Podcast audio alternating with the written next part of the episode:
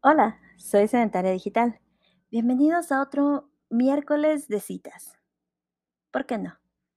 Antes de empezar este episodio, me gustaría recordarles que todo lo que voy a contar es real, pero si alguien pregunta, es una obra de ficción y todos los personajes que se están desarrollando en este momento son simplemente obra de imaginación. Cualquier parecido con la realidad es pura coincidencia y espero que ciertas personas no estén oyendo esto. De verdad me preocupa que que ciertas personas escuchen esto, porque estoy muy segura de que van a saber quiénes son. Ahora, antes de de comenzar este episodio, ¿por qué les digo que voy a estar muy segura de que van a saber quiénes son? Realmente, yo no soy una persona que haya salido mucho. Creo que les conté en el episodio pasado que en realidad yo no yo no he tenido muchas citas y tampoco he tenido muchas, eh, personas con las que he salido en, pues, en mi vida en general. La verdad es que siempre he sido muy tímida y no es común que las personas se acerquen a mí para invitarme a salir. Pero bueno, hoy les vengo a contar de la historia de cómo pasé de de ser compañera de seminario de esta personita a, eh, una relación de 2 años supertóxica. Pero todo empezó con la una de las peores citas que he tenido. Cuando yo era un una pequeña una pequeña estudiante de psicología, yo en ese momento iba como en cuarto semestre. Y, pues, me gustaba mucho estudiar. Trabajaba en la clínica de psicología de la universidad en donde estudié. La verdad es que me encantaba meterme a todos los talleres, meterme a todos los cursos, meterme a todos los seminarios que ofrecían. De verdad era superapasionada de mi carrera, me encantaba. Me sigue encantando mucho al día de hoy, o sea, sigo estudiando como loca, eh, y la verdad es que es algo que que me llena mucho. Entonces, todo lo que podía consumir de conocimiento lo hacía. Y aunque no necesariamente fuera conocimiento que me apasionara, lo hacía por cultura. Todo esto para decirles que cuando estaba trabajando en la clínica, se empezó a impartir un seminario de psicoanálisis. Era un seminario que se llamaba, eh, Sombra Terapéutica, y hablaba acerca de cómo desde el psicoanálisis, eh, hay terapeutas que acompañan a personas que tienen capacidades diferentes, capacidades como autismo o como esquizofrenia o algunos otros tipos de, em, de impedimentos sociales que hacen que la gente necesite a un terapeuta que los acompañe a hacer ciertas cosas. En fin, estaba yo en este seminario y yo me sentaba junto a una de mis amigas con la que siempre platicaba y me llevaba superbién. Talia, si de casualidad estás escuchando esto, narwhalita, te extraño muchísimo. Mi pequeña lacaniana, era padrísimo platicar con ella de muchas cosas, porque ella sí era una apasionada del psicoanálisis muy cañón. O sea, a ella sí le encantaba y papá Freud es lo máximo en la vida, y yo no. Yo siempre fui un poco más rebelde, eh, pero era padrísimo platicar con ella justamente por esa pasión que tenía. Y en una de esas clases, eh, Talia no fue. Eh, mi pequeña Tali, eh, tuvo cosas que hacer. No me acuerdo si fue un evento o no me acuerdo si fue alguna otra cosa, pero el caso es que me dejó solita en el seminario. Y fue en ese momento en que el chico que se sentaba hasta adelante decidió que era buen momento para hablar conmigo. Yo, como les digo, trabajaba en la clínica y la clase se impartía en uno de los salones de esa clínica. Termina el seminario, eh, yo le agradezco al docente, le pido que llene unos formatos para, eh, para la siguiente clase. O sea, empiezo a hacer mi trabajo administrativo de de cerrar la clase, y veo que este chico se queda mirándome. ¿Okey? Eh, le vamos a llamar paramedicucho, y ahorita les explicaré por qué. Pero Paramedicucho se me queda mirando y yo, pues, me siento un poco contrariada, ¿no? De, ¿qué necesitas? Total, terminé de levantar las cosas del salón de clases, levanté, eh, la mesa de cafetería, cosas así, y vi que este cuate seguía parado ahí. Eh, terminé de entregar mis cosas, subí a mi oficina, eh, dejé las cosas, bajo y lo veo que todavía está ahí, y me acerco y le digo: "Perdona, ¿necesitas algo? Eh" "terminó la clase, pero veo que todavía estás aquí, eh, no sé si tienes alguna pregunta o algo en que te pueda ayudar". Y me dijo "No, de hecho, nada más quería decirte que me pareció muy interesante lo que dijiste". Yo les juro que me quedé pensando, ¿qué dije? No tenía ni idea de qué estaba hablando. Y le digo: "Ah, okey, gracias, ¿qué fue lo que dije? Perdona". Y ya me me citó textualmente lo que había dicho en clase acerca de cómo había una ética que tenía que que seguirse dentro de este tipo de espacios, simplemente porque estábamos trabajando con personas que dependían enteramente de la persona que fungía como sombra. Y cuando una persona depende totalmente de otra persona, pues sí se tiene que trabajar desde un lugar de demasiada ética, e incluso me parecía que debería ser una actividad regulada, cosa que al día de hoy no es. Aquí en México tú y no sé si esto pasa en otros países de Latinoamérica, si hay algún oyente de otro país que también sea psicólogo me podrá decir mejor, pero aquí en Latino aquí en México, perdón, eh, no está regulada esta actividad, o sea, tú puedes certificarte en la teoría y empezar a ofrecer tus servicios como sombra terapéutica, pero no hay una entidad ni no hay nada que regule realmente el que estás haciendo el trabajo como deberías hacerlo.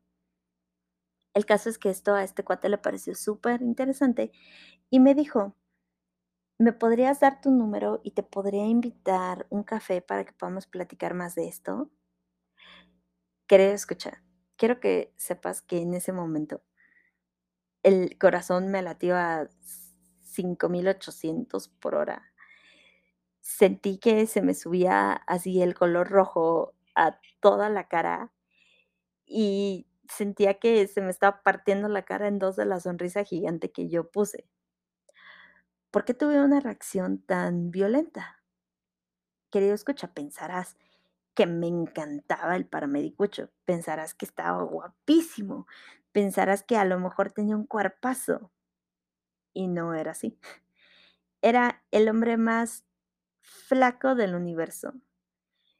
Uno uno de mis amigos siempre dijo que era flaco, no modelo de alta costura, sino flaco drogadicto. Y creo que no hay mejor manera de de describir el nivel de de flaquez como de, pues sí, como de una persona en rehabilitación. Suena muy feo y disculpen si estoy ofendiendo a alguien, pero era cierto, o sea, estaba demasiado delgado que hasta se veía enfermo. Y la verdad es que era una persona no agraciada, no no es un un hombre guapo, o sea, no vas por la calle, lo ves y dices: "Guau", no, no era un hombre guapo. Pero, ¿y entonces por qué me emocioné tanto? Simplemente porque nunca nadie me había invitado a un café. La la verdad, suena muy tonto, ya sé, y me van a decir que estoy mintiendo, les juro que no estoy mintiendo. Hasta ese momento, que yo tenía veintitantos años de edad, nadie nunca me había invitado a salir. Entonces, sí me emocionó mucho que alguien se interesara por mí invitar a salir. En fin, el caso es que le terminé dando mi teléfono, eh, le dije: "Perdona, me tengo que regresar a terminar unas cosas y yo me voy a ir". Y me dice: "Ah, está bien, yo tengo que que irme a trabajar, yo trabajo aquí muy cerca". Y le dije: "Ah, está bien".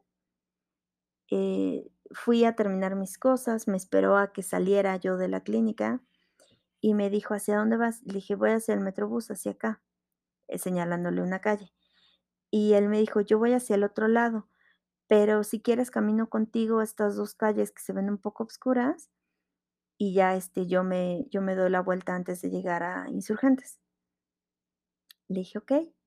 Jamás nadie se había ofrecido a llevarme al Metrobús. Digo, obviamente mis amigos, claro. O sea, mis amigos siempre me decían: "Güey, no camines sola, yo voy contigo, espérame y nos vamos". Pero nunca alguien se había interesado por mí al grado de caminar conmigo para asegurarse de que llegara con vida a algún lugar. Total, me regresé en Metrobús, eh, estuvimos platicando por mensaje toda esa noche, y al día siguiente me dijo: "¿A qué hora sales de la clínica? Si quieres paso por ti vamos por un café". Mm, okey. Al día siguiente, pues sí, eh, cuando yo salgo de la clínica, él ya me estaba esperando afuera y fuimos al muy conocidísimo Parque Delta de aquí de la Ciudad de México. ¿Por qué es importante mencionar esto? Porque era un viernes en la noche y Parque Delta estaba llenísimo, o sea, hervía gente por todos lados. Todas las cafeterías, restaurantes, todo estaba llenísimo, llenísimo.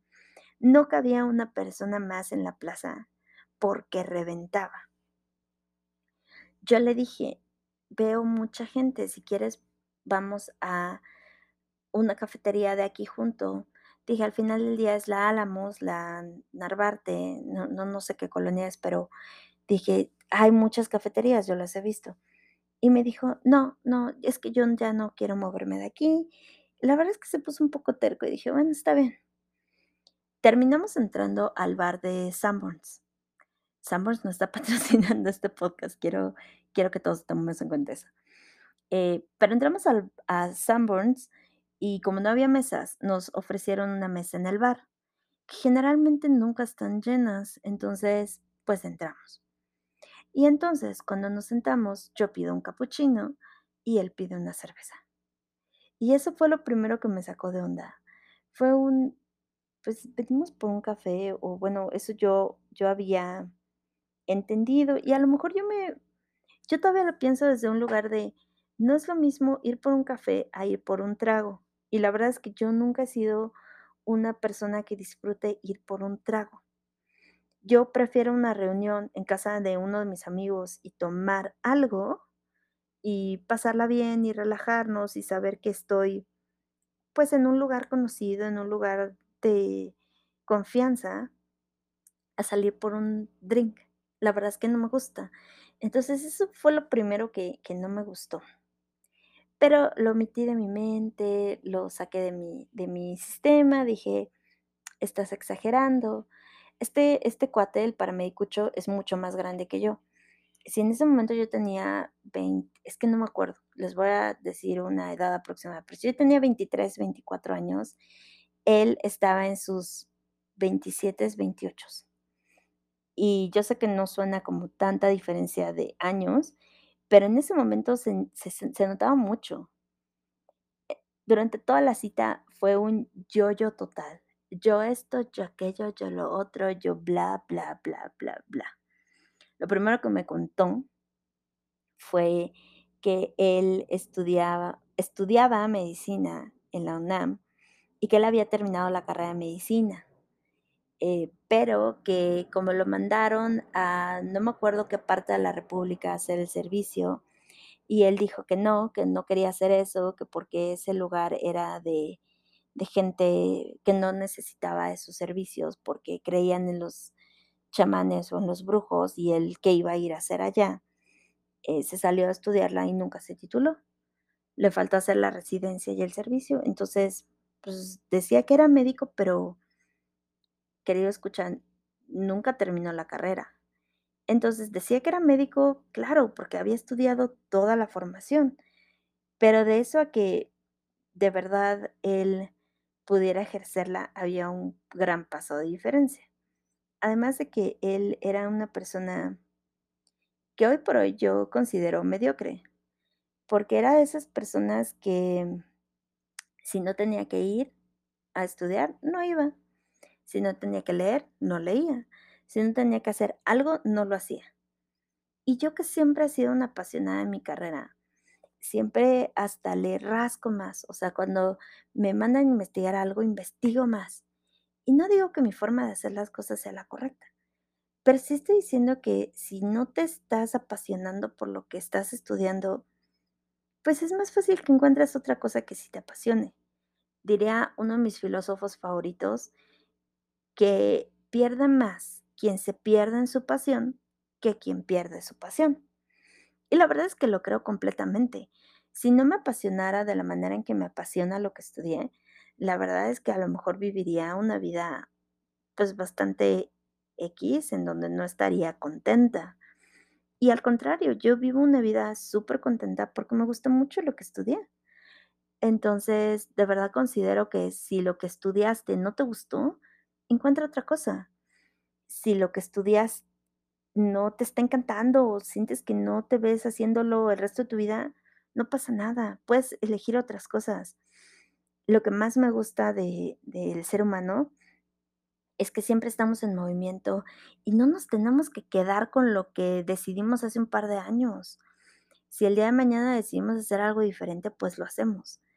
Yo, ¿cómo terminé de querer ser arquitecta a ser psicóloga, a dedicarme a RH, a ahora a ser podcaster? No lo sé, pero de verdad, los caminos que, que podemos hacer en la vida pueden ser muchos, no tenemos que quedarnos ahí. El caso es que el paramédicucho me dijo que, pues que no le encantaba medicina y que le gustaba el prestigio que le daba el decir que era, que era doctor. Que le gustaba el saber que una vida podía depender de si él quería o no salvarla. Major red flag, yo lo sé. Yo no debí de haberme dado cuenta en ese momento que esto iba para mal. Pero ahí va, perdón mi francés, pero ahí va su pendeja a seguir en esta cita. Porque, ¿por qué no? Pues ya que estamos aquí, pues sigamos platicando. Lo segundo que me contó después de todo esto que les conté es que esta era la sexta vez que intentaba hacer la carrera en psicología, que la había intentado en muchísimas escuelas y que hasta ahorita no había podido terminarla. ¿Y por qué psicología? Porque quería hacer el siguiente Freud. Y eso también debió ser una red flag, pero yo seguía ahí escuchándolo. Y esto es lo que mi mamá jamás, jamás me va a poder, eh, jamás va a poder hacer que yo olvide. Porque lo, tercero que me contó fue que había tenido un accidente de auto que una barra de acero le había atravesado un testículo y se había quedado estéril, y que su esposa se había matado con él en ese, en ese accidente de carro. Yo me quedé fría es poco, querido escuchar. Yo me quedé viéndolo y les juro que por un, un segundo pensé que estaba bromeando. No dije nada y me dijo, sí, así es yo perdí todo ese día y pues yo hoy por hoy no puedo tener una relación con nadie porque pues sí estoy estoy muy muy todavía no de luto, sino muerto junto con mi esposa. Y lo que yo me quedo pensando hoy por hoy cuando cuento esta anécdota es, Sam, que no te diste cuenta que una persona que está así de devastada por la muerte de alguien, no te invita a salir y no se toma una chela y no te lo cuenta como si te estuviera contando lo que compró en el súper ayer. Soy más amable conmigo que esto. De verdad, o sea, cuando lo escuché sí dije, wow, no puede ser que me esté contando esto. Claro que era uno de esos trucos para enternecer a las personas que lo escuchaban. Mi mamá burlonamente dice que él era, que él cuando contaba esto se presentaba de, hola, soy el paramédicucho, me falta un huevo y mi esposa está muerta. cada que me dice eso, no puedo evitar pensar, sí, o sea, es que ¿por qué no lo vi así? Me hubiera ahorrado dos años de dolores de cabeza, eh, simplemente el enterarme que ese tipo de cosas no estaba bien, el enterarme que ese tipo de cosas está mal en la vida. Pero en fin, el caso es que terminamos la cita, eh, cada quien pagó sus cosas, me acompañó al metrobús Y cuando estaba en la parada del Metrobús, me abrazó de la nada. Me abrazó de la nada y me dijo: "Jamás le había contado esto a nadie y gracias por escucharme". Y bueno, se aventó un choro gigante acerca de que él no, guau, bla. Y la verdad, querido escucha, es que yo no le creo nada. Yo, o sea, nunca me he topado con nadie más que haya salido con el paramedicucho, pero no creo que yo haya sido la única que oyó su triste y desgarradora historia la primera vez que salimos. Ahora lo tomo como broma de que, por favor, si vamos a salir, no me invites a un bar de Sanborns. Eh, pero sí, o sea, la verdad es que sí fue una situación muy incómoda, muy extraña. Y tomando en cuenta que eran las primeras citas que yo tenía en la vida, también fue una situación muy macabra para alguien que en realidad nunca había salido con nadie. ¿Por qué me quedé con el paramedicucho y por qué acepté seguir saliendo con él? Es algo que hoy por hoy aún me cuestiono, querido escuchar. Pero, eh, hoy voy a ser un poco más amable conmigo y diré que también es que, pues, siempre trato de ver lo mejor de la gente. Y a lo mejor no es lo adecuado para ciertas personas, pero, pues, así soy yo. Y bueno, si tú, querido escucha, alguna vez saliste con el paramedicucho, me encantaría escuchar si solo me contó su triste historia a mí, o si de verdad era algo que contaba cualquiera que le invitara a una copa. Y también me gustaría saber, ¿qué historias de terror tienen ustedes? ¿Cuáles son sus citas de terror? Me encantaría escucharlos. ¿Les gustó esta historia? A mí, en lo particular, me hace reír mucho lo que dice mi mamá de él, pero, ¿ustedes cómo lo vieron? Los escucho y recuerden, síganme en mis redes sociales, arroba sedentaria digital, déjenme sus comentarios, déjenme lo que quieren escuchar. Espero que les guste este miércoles de citas desastrosas. Eh, quisiera venir ahora a contarles citas desastrosas de alguien más, no solamente las mías, pero pues ya veremos qué será la próxima semana. Me gustó mucho estar con ustedes. Los quiero mucho, Sedentaria Digital.